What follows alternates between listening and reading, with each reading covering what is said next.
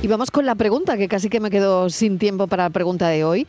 La pregunta de hoy es si la rotura del bazo es una emergencia médica.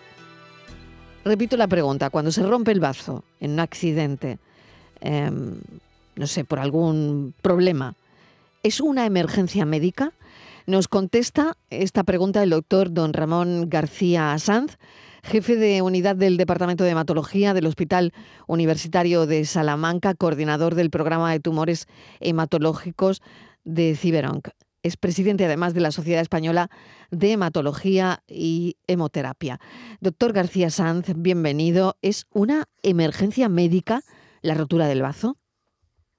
Buenas tardes. Y pues sí, la rotura del bazo es una emergencia médica generalmente. Hay algunas excepciones, pero habitualmente es algo que tenemos que eh, actuar eh, rápidamente sobre ella porque realmente puede comprometer la vida del paciente. Generalmente se produce por un traumatismo, eh, lo habitual era muy típico, sobre todo en los accidentes de tráfico antiguos, porque el volante era un volante muy grande y caía justo en la zona de impacto eh, sobre el bazo. El bazo está situado en el abdomen, aunque está protegido por las costillas, pero evidentemente cuando se produce un impacto sobre él y una costilla puede lacerarlo y producir una, una rotura y tiene muy mala, muy mala coagulación y generalmente esto pues conlleva una hemorragia interna que si no se corrige inmediatamente pues puede producir eh, la muerte del paciente. También se puede producir en alguna ocasión por enfermedades eh, hematológicas que afectan al bazo, que hacen que el bazo sea grande, sea grande mucho y se eh, vuelva muy frágil y luego pues con cualquier movimiento, golpe, pues pueda también romperse y producir una hemorragia interna. ¿Cuáles son los síntomas de alerta que indican que alguien tiene una rotura de bazo y que, eh, claro, que está claro que debe buscar atención médica em, de inmediato? Generalmente se acompaña de dolor, dolor en la zona y fundamentalmente luego dolor abdominal porque la sangre eh, en, la cavidad abdominal, en el peritoneo, irrita el peritoneo y produce una, un, dolor abdominal intenso. En ocasiones, si, es muy leve o, si es muy silente, muy, muy, muy lenta la hemorragia, puede producir eh, pocos síntomas y en estos casos eh, lo que cuando se detecta es cuando produce ya signos de hipovolemia, de, bajada de la sangre dentro del torrente sanguíneo, porque la sangre se pierde hacia la cavidad abdominal y produce síntomas de básicamente de hipotensión, eh, palidez, fatiga, eh, sudoración y al final eh, esa, tensión arterial tan baja pues puede acabar desencadenando un shock hipovolémico, claro. en el cual el paciente llega incluso a perder la conciencia y ya necesita de una intervención inmediata.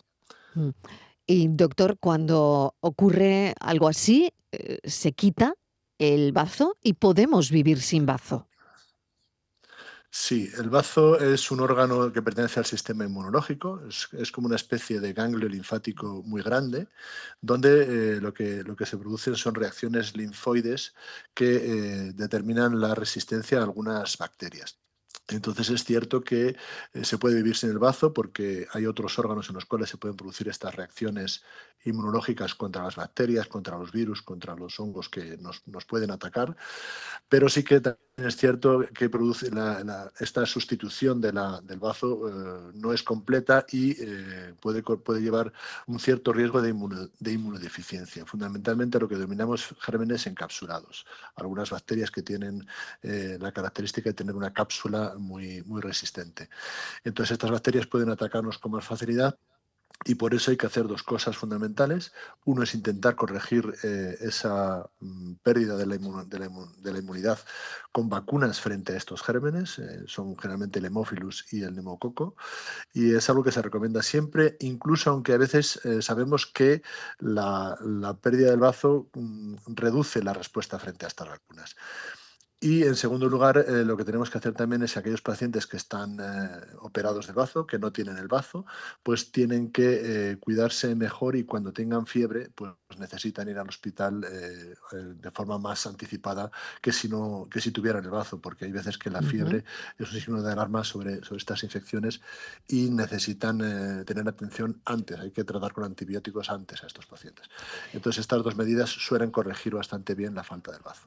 Y doctor, ¿es frágil o necesitamos golpearnos muy fuerte para que se rompa el bazo?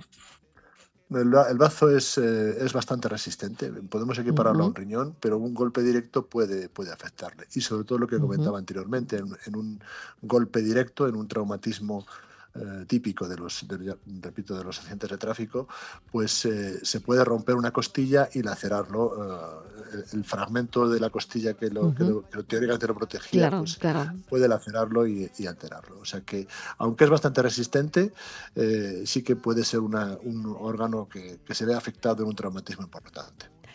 Pues gracias por contestar tantas preguntas. Yo decía, bueno, nos va a contestar a nuestra pregunta de hoy, pero al final son muchas preguntas porque ha resultado muy interesante hablar de ello. Doctor Ramón García Sanz, muchísimas gracias por habernos atendido. Muchas gracias a ustedes. La respuesta a la pregunta, la rotura del bazo, ¿es una emergencia médica? Sin duda, sí lo es. Es una emergencia médica.